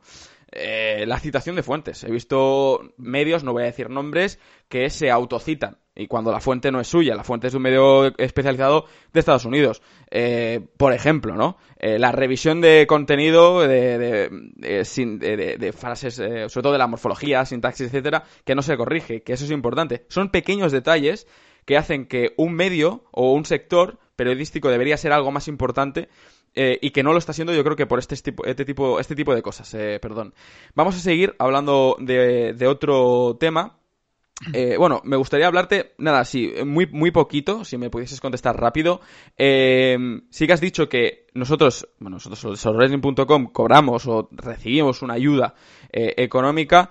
¿Crees que es suficiente esta ayuda? ¿Crees que se está trabajando, es decir, que lo que se está pagando eh, de, alguna manera a nivel económico es, es, por todo el trabajo que, se, que se realiza. No. No, no, por eso te digo que, que no, no, me gusta esta situación. Y, eh, y, aunque me siento que lo estamos haciendo mejor que todo el mundo, en este aspecto, eh, me parece, no, no es excusa. O sea, no es excusa. Pero también porque te come, hay gente que te come terreno por otro lado, hay gente escarbando, haciéndolo mal, y entonces te come terreno cuando tú puedes ir evolucionando y cuesta más, ¿no? Entonces eh, se hace más difícil todavía. Y no te hablo de una, de una web, o te hablo de varias, o sea, no es, no es una cosa de una cosa, de un, de alguien en concreto, no.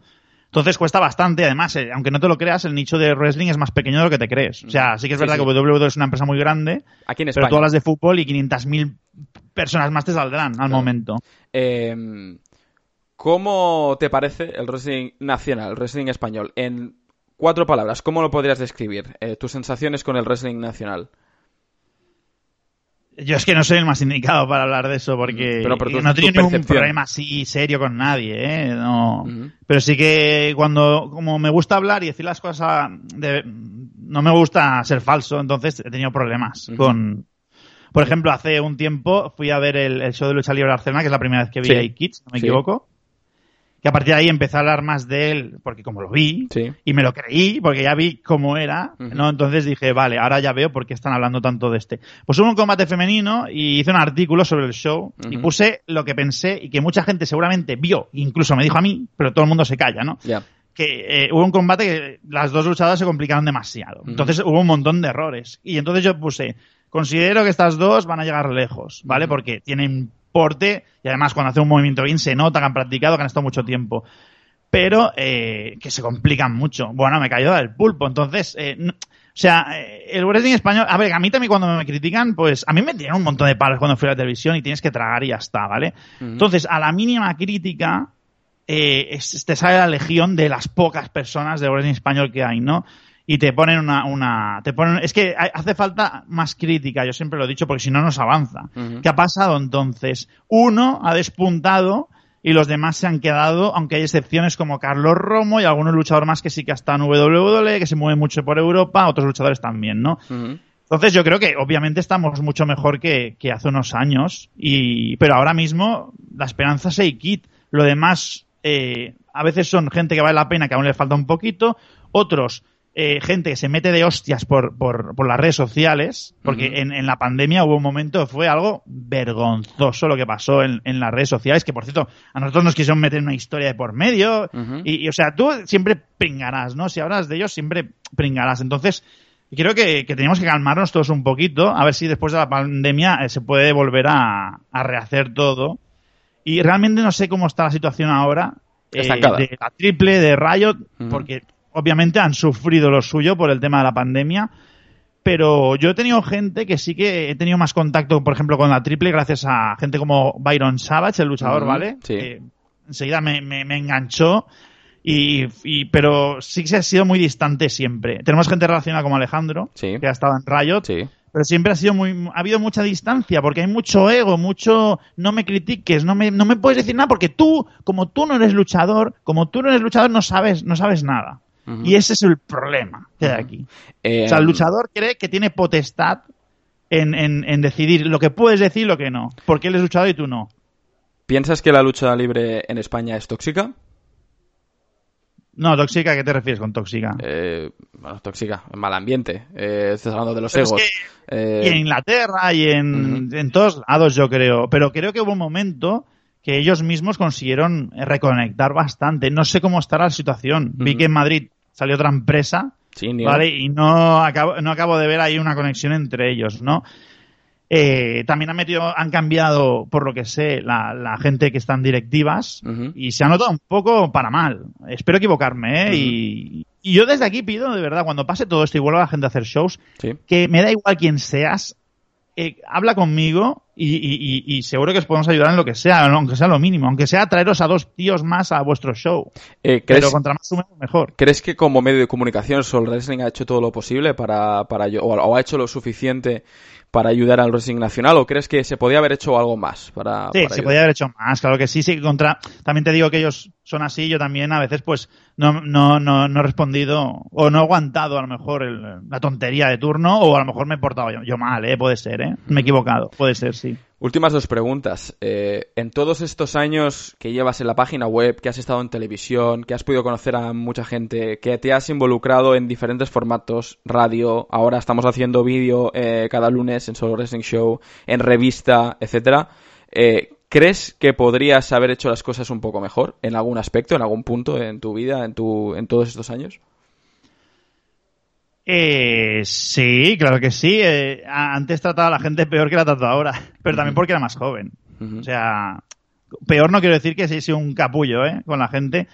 A lo mejor pasaba más o no le da importancia. Ahora, yo creo que tú estás en el grupo, ¿vale? Y no hay problemas. No. La mayoría se intenta llevar bien. O sea, no yo soy muy claro. Es que a veces cuando eres claro es el, problema, ¿no? Eres claro, por ejemplo, una persona, que no se me enfade, pero vino hace poco una persona que tiene seguidores en Twitter y demás, y yo fui claro, dije, tú, tú sí quieres ser parte, porque él vino, ¿no? Y dije, si quieres ser parte, necesito estas horas. Si te, interesa, sí. Al primer día se fue.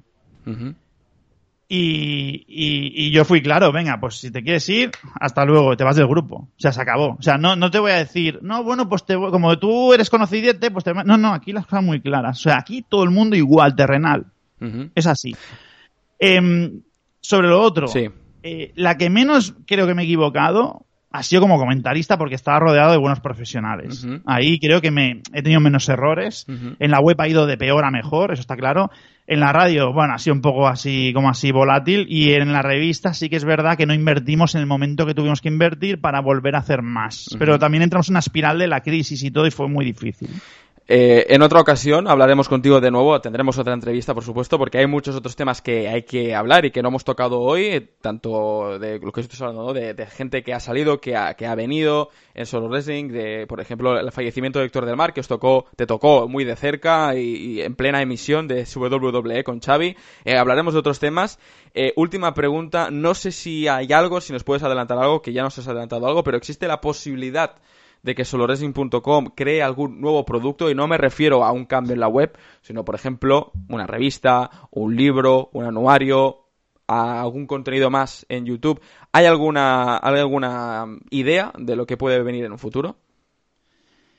No, ahora es rearmarnos con lo que te he dicho porque lo nuevo ya, ya está, que es el Solo Wrestling Show. Show que era la intención era más de lo que es porque por, el COVID no podemos hacer ciertas cosas. Correcto. y el horario es malo pero esto ya esto no estoy diciendo nada que no lo haya dicho al mundo deportivo ¿eh? ya lo saben vale o sea que no no es ningún secreto pero por temas de horarios por temas de COVID etcétera etcétera no. Ya te digo nos hemos centrado en en ahora mejorar un poco lo que es la página e intentar atraer otra vez a la gente que se sienta un poco como en casa porque sí que ha sido un poco disperso todo. O sea quiero quiero que haya más conexión entre los usuarios y nosotros y sobre todo darle valor a controlar mucho de los comentarios porque queremos dar valor a los buenos comentarios de la gente. No queremos que se vuelva... Eh, porque esto sucede cuando te haces tan grande y se descontrola todo. Eh, si tienes una herramienta como Discos, bueno, se produce un poco el efecto selva, ¿no? Que ahí aparece de todo y, que realmente puede pasar ¿eh? con, comentarios propios, pero bueno, intentaremos que no, que no pase esto. Veremos a ver cómo evoluciona, cómo sigue trabajando SoloRacing.com, cómo sigue evolucionando también Solo Racing Show. Te tendremos de nuevo aquí en Pipebomb Podcast en una nueva entrevista. No sé cuándo, no sé cómo, no sé eh, dónde, pero se, se hará, seguro. Sebas, gracias por estar aquí eh, una vez más y gracias por aceptar la invitación. Y nada, eh, nos vemos el próximo lunes, ¿no?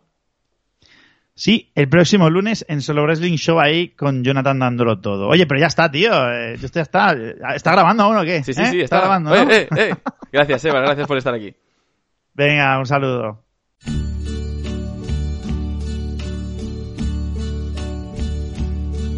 And now the end is near, and so I face the final curtain. My friend, I'll say it clear. I'll state my case, of which I'm certain. I've lived a life that's full. I traveled each and every highway and more, much more than this. I did it my way.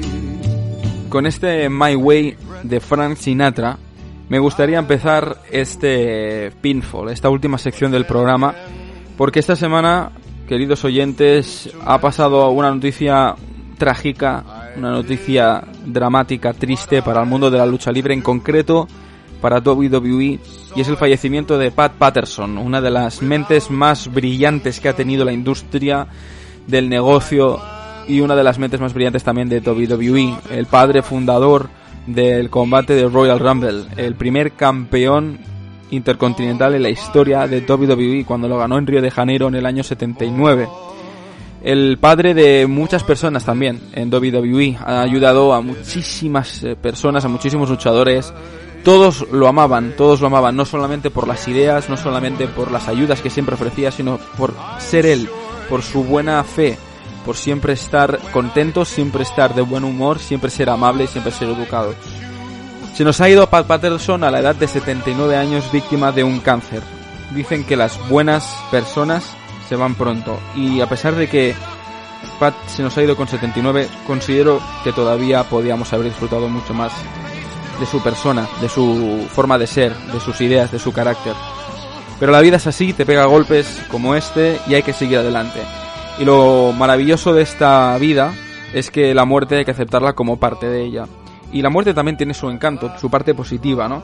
Ahora mismo Pat estará en algún lado, en algún rincón de ahí el cielo y estará mirando cada show de WWE que se vaya a producir, ¿no? Y nosotros le recordaremos como la persona que fue. Pat ayudó más que fue ayudado y eso ahora mismo hay muy pocas personas que puedan decirlo. Pat fue un innovador, fue alguien transgresor, fue alguien que ayudó constantemente a hacer de WWE algo mucho más grande de lo que podía haber sido. Fue la mano derecha de Vince en todo momento. Fue una persona que amaba este negocio. con toda su pasión. Fue, y no nos olvidemos, fue el primer luchador en declararse gay en toda la historia de la industria. Por ello fue criticado, por ello fue insultado, pero por ello también hizo historia, rompió las barreras, rompió el muro y demostró a todo el mundo que la orientación sexual no es un factor, ni muchísimo menos, para dejar de ser luchador. Pat era un hombre que yo creo estaba adelantado a su época. Un hombre que lo hizo todo y la verdad yo debo estar agradecido. Hacía mucho tiempo, de verdad que lo digo, que no me tocaba tanto la muerte de una leyenda. Hemos tenido recientemente muertes trágicas, como el caso de Roadwater Animal, que no te lo esperas, que te sorprende, que te choca, que tienes que procesarlo un poco, pero más o menos dices, bueno, es que al fin y al cabo a uno, a uno le puede pasar, ¿no? Pero Pat Patterson ya había cumplido 79 años. Dices, bueno, ya tenía una cierta edad. No sabíamos, al menos en mi caso no sabíamos que tenía, que tenía cáncer. Pero es un hombre que ha dejado tanta huella ha dejado tanta marca en tantos años que la verdad me, me, ha, llenado mucho. Y me ha llenado mucho también el tributo que le han hecho en SmackDown. No solamente por el combate, sino por ese vídeo que publicaron, que, que, emitieron en Fox. No suelo emocionarme demasiado con estos vídeos. No, no recuerdo algún momento en el que haya estado con la lágrima cayéndome y el moco tendido viendo el vídeo. Pero en esta ocasión debo confesaros que cuando he visto el vídeo, a una lágrima sí que me ha caído. Porque mm, yo cuando vi Legends House, por allá el 2014, de los primeros programas que salieron en la network, recuerdo perfectamente como si fuese hoy, el momento en el que vi a Pat Patterson decir que su mejor canción, la canción favorita de su vida era este, My Way, de Frank Sinatra. Y la cantó, la cantó como estáis oyendo ahora mismo. Y cuando vi el vídeo y vi a la, música, la canción y vi a Pat Patterson, vi a sus, eh, sus fotografías, cómo sonreía, cómo se lo pasaba bien, cómo al fin y al cabo estaba eh, en su onda y cómo WWE era su familia y todos los que formaban parte de, la empresa también. Pues la verdad es que se me ha caído un poquito la lágrima. Desde Pipeline Podcast te damos las gracias Pat por todo lo que nos has dado durante tantos años y espero que ahora estés en un lugar muchísimo mejor.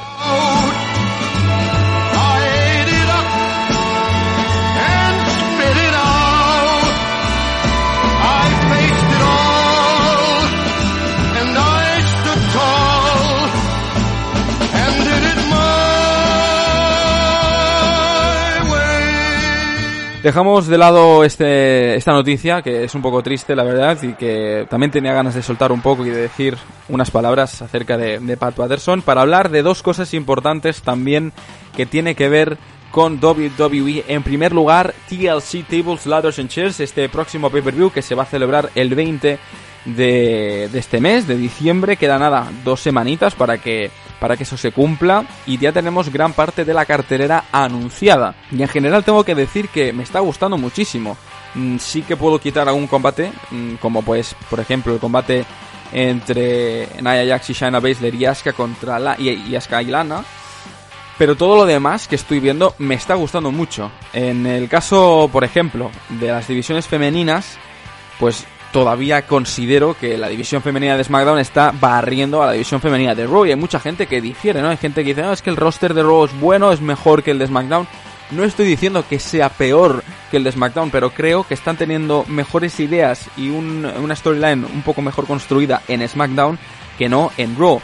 Creo que lo necesario, y yo soy sincero con esto, es que Asuka deje de ser campeona. Y mira que yo hace tiempo decía que Asuka sea campeona, que Asuka sea campeona, pero es que parece que los japoneses cuando son campeones en WWE no pasa nada, ¿no? Y es, es, algo que realmente me irrita muchísimo. Y ya por mucho tiempo que deje esperar, por muchas eh, eh, excusas que ponga acerca de que, bueno, es que Asuka es una buena luchadora, debería tener una buena rivalidad. Yo ya estoy cansado de decir siempre lo mismo, estoy cansado de ver además siempre lo mismo y sobre todo de ver combates como el que estaba diciendo de Nia Jax, Shana Baszler contra Asuka y Lana porque sé que en teoría quieren hacer que Lana ahora mismo esté super over y etcétera, etcétera, pero no nos olvidemos, es que Asuka es la campeona, ¿qué importancia le están dando a la campeona de Raw y, que, y, al campeonato en sí? Ninguno, desde hace muchísimo tiempo, con el mm, talento que hay. Tenemos a Mandy Rose, que a pesar de que esté un poco lesionada, pero está ahí.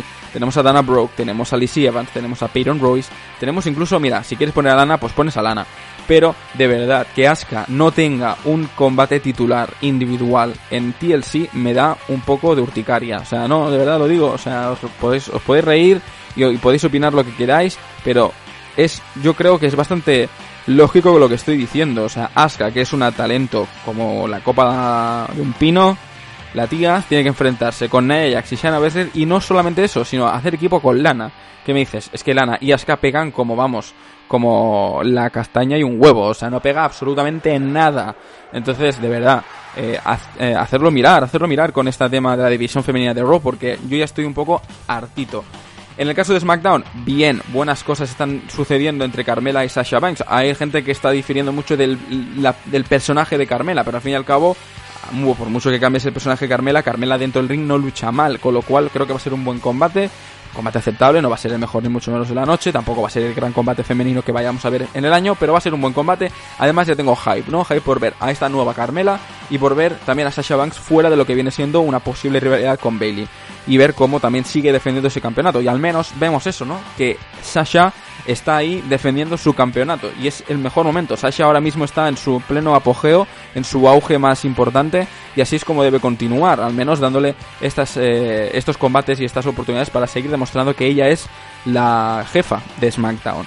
Otros combates que se han anunciado también y que me interesan muchísimo, pues por ejemplo, The Finn Bray Wyatt contra Randy Orton. Tengo que decir también que me pensaba que el título de Randy Orton, el campeonato, el reinado, iba a durar un poquito más, pero bueno, ya se ha visto claro que lo que querían era poner a Drew como campeón para enfrentarse a Roman y Randy Orton tener esa rivalidad con, con The Finn Bray Wyatt. Vamos a ver qué pasa porque de momento es un combate bastante normalito, es un singles match, pero a ver qué se, qué se encuentra. Randy Orton no conoce demasiado de Finn Bray Wyatt, pero sí que conoce a Bray Wyatt, ya tienen una historia en el pasado. Alexa Bliss hace muy bien ese personaje que está entre medio de los dos. Veremos a ver qué pasa en este combate. Muchas ganas, mucho hype. No creo que sea tampoco el mejor combate porque no va a ser, yo creo, tampoco el primer combate, el último combate, perdona, que veremos de ellos dos. Eh, me auguro algo, me auguro algo. Y luego en cuanto a los campeonatos absolutos de WWE, los dos van a ser TLC como deberían ser, porque al fin y al cabo dices, es que bueno, es que tienes un pay-per-view un poquito especial, que es un TLC, Tables, Ladders and Chairs,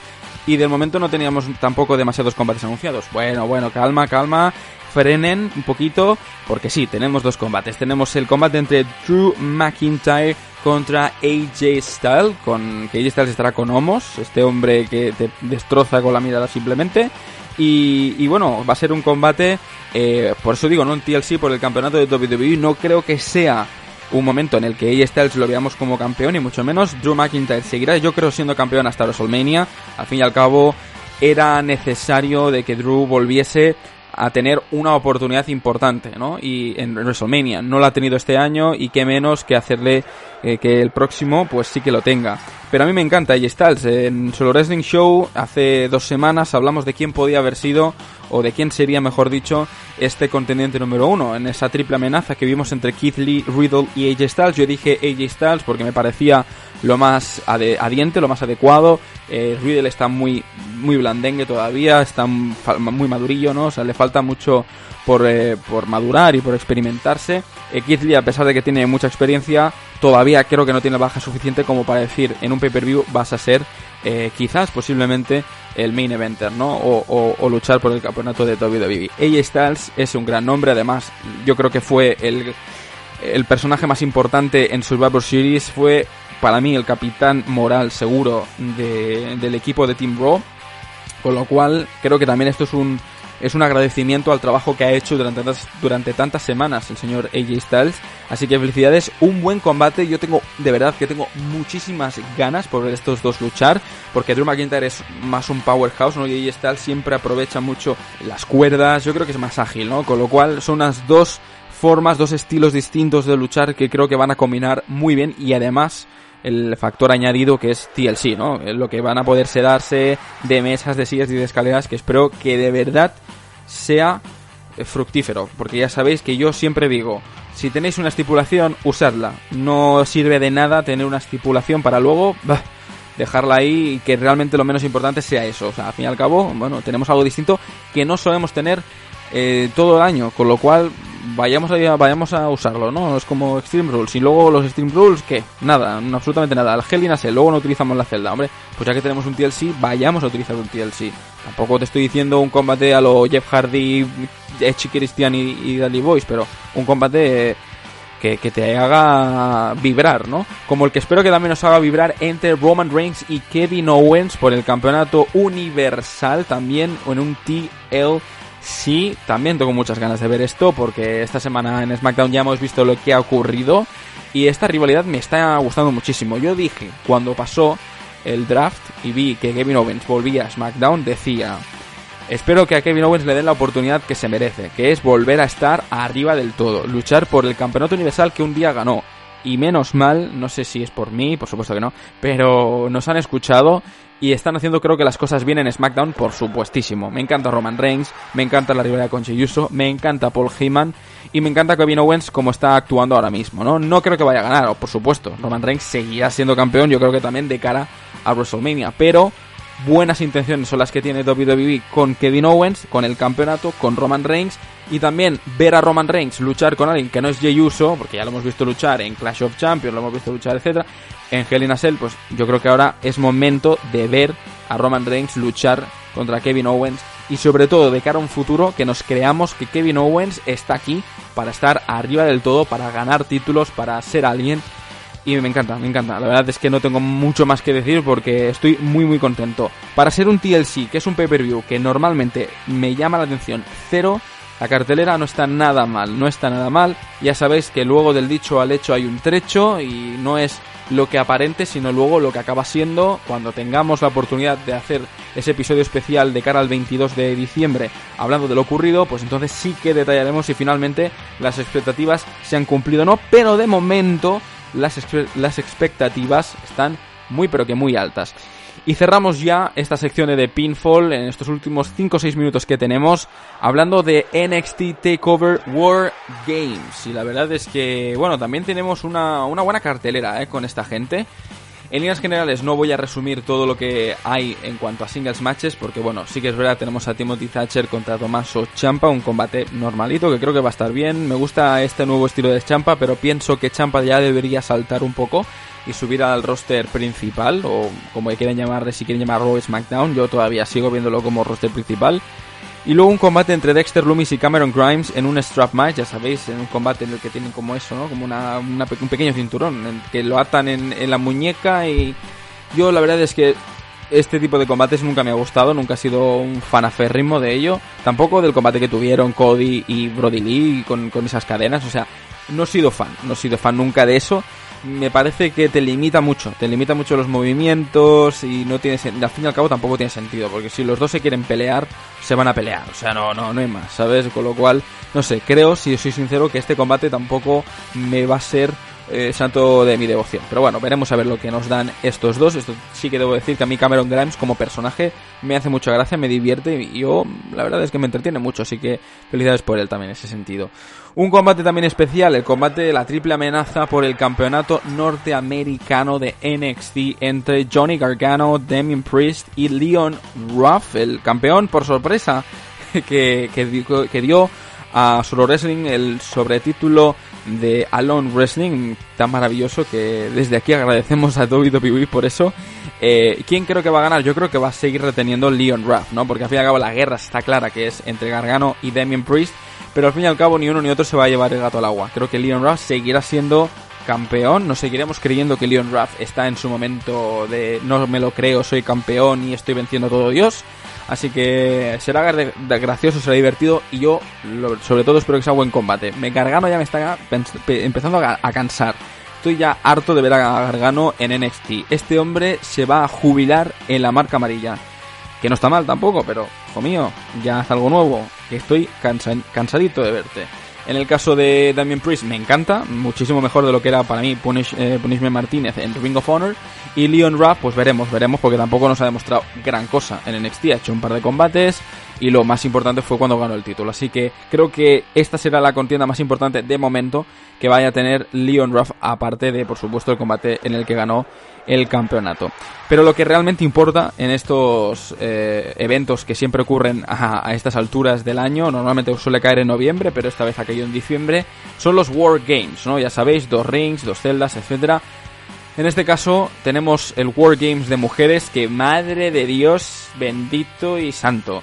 Team Candice, eh, formado por Candice LeRae, Dakota Kai, Raquel González y Tony Storm. Vaya, cuatro, madre mía. Pero esperaos, porque las otras, telita. Contra el Team Shotzi, eh, formado por Shotzi Blackheart, Ember Moon, Rhea Ripley e Io Shirai. Vamos, yo chicos, de verdad, que menudos nombres están en este World Games. Sobre todo el, equipo de Shotzi me parece el sumum. O sea, menuda unión de fuerzas hay entre las cuatro. Ember Moon, que es increíble. Rhea Ripley, que qué podemos decir de ella. Shotzi Blackheart, que me encanta. E Yoshida, campeona ahora mismo de mujeres de NXT.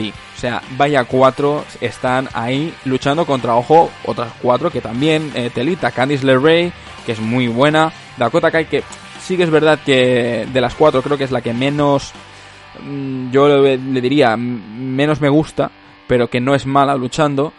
Y luego tenemos a Tony Storm, que es un, vamos, que a mí me encanta, me fascina Tony Storm. Y Raquel González, que es eso, un portento que va a medirse contra, contra Rhea Ripley, ¿no? Y al fin y al cabo, pues lo que va a dar es sobre todo mucho peso al combate, que eso también eh, es muy importante. ¿Quién creo que va a ganar? Pues no lo tengo todo decidido, si os soy sincero. Hombre, querer, quiero que gane el Team Shotzi, pero no tengo claro bien bien del todo quién creo que va a poder ganar. Voy a, voy a dejarlo en voto blanco. Voy a dejarme sorprender por este equipo creativo de NXT y a ver quién gana de las dos. Yo creo que sin duda va a ser un gran combate y vamos a disfrutar porque los dos equipos son maravillosos, como también lo son los del World Games de hombres. Por primera vez, The Undisputed Era aparecen unos World Games como los Baby Faces de NXT. El equipo formado por Adam Cole, Kyle Riley, Roderick Strong y Bobby Fish, que se enfrentará a nada más y nada menos que otro también, otro equipo que telita, ¿eh? Pete Dunne, Danny Borch, Oni Lorcan, los campeones por parejas de NXT, y Pat McAfee, que hará su segundo combate eh, desde que, bueno, es luchador de NXT después de ese combate contra Adam Cole. Con lo cual, vaya cuatro, bueno, vaya ocho, vaya ocho luchadores, pero en general, vaya dos equipos que tenemos, ¿no? Me encantaría que Andes Piedra ganase, pero lo digo ya no solamente por el hecho de que me lo huelo, de que por supuesto eh, Pete Pat McAfee y compañía han hecho bastante guerrilla en estas últimas semanas, no solamente por eso, sino también porque creo que será una buena clausura para Andy Era, al menos en NXT. Yo tengo muy claro que Adam Cole se va a ir directamente al main roster de cara al año que viene. Yo creo que de cara a Royal Rumble veremos a Adam Cole ya debutar. Eh, pero no solo eso, sino que además, además también veremos yo creo que ahora a un Kyle O'Reilly mucho más individualista, que va a ir más a por el título, que va a volver a enfrentarse o que va a querer enfrentarse a Finn Balor. Y también un Bobby Fish y un Roderick Strong que van a estar a su bola. Yo, posiblemente Roderick Strong siga con el campeonato o quiera ir a por el campeonato norteamericano o quién sabe, quizás se va a, arriba al roster. Eh, también estuvo en 2-5 Live, no sabemos qué puede pasar. Y con Bobby, con Bobby Fish no nos vamos a engañar, ha sido el más perjudicado de todos los cuatro, básicamente por las lesiones. No es un mal luchador, pero creo que va a estar un poco estancado. ¿Seguirá en NXT? Posiblemente. ¿Subirá al main roster? Posiblemente. Pero lo veo más en una división, pues eso, una división por parejas o una división mid-carter y no triunfando demasiado. Y, nada más, esta es eh, de momento la cartelera que está anunciada para NXT TakeOver War Games. No creo que se vaya a anunciar nada más, lo tenemos bastante, lo, tenemos todo yo creo. ¿eh? Tenemos un combate normalito, un, combate individual normal y corriente con Champa y Thatcher. Tenemos un combate especial como es el, Strap Match entre Cameron Grimes y, y el señor Dexter Loomis. Luego una triple amenaza por el campeonato norteamericano de NXT entre Ruff, Gargano y Priest y luego los dos Wargames que creo que van a ser, por supuesto, el opener y el main event de la noche. O sea que de verdad, felicidades. Yo creo que, como no lo he dicho antes, Andes Pididera ganará este combate. Si no, pues nada, no me rapo porque yo no me atrevo, como Sebas, a decir que me voy a rapar. De hecho, no, porque me acabo de cortar el pelo. O sea, no puedo, no puedo, chicos. Así que este ha sido el pinfall de esta semana. Hemos hablado de Pat Patterson, hemos hablado de DLC y finalmente hemos hablado de NXT Takeover War Games.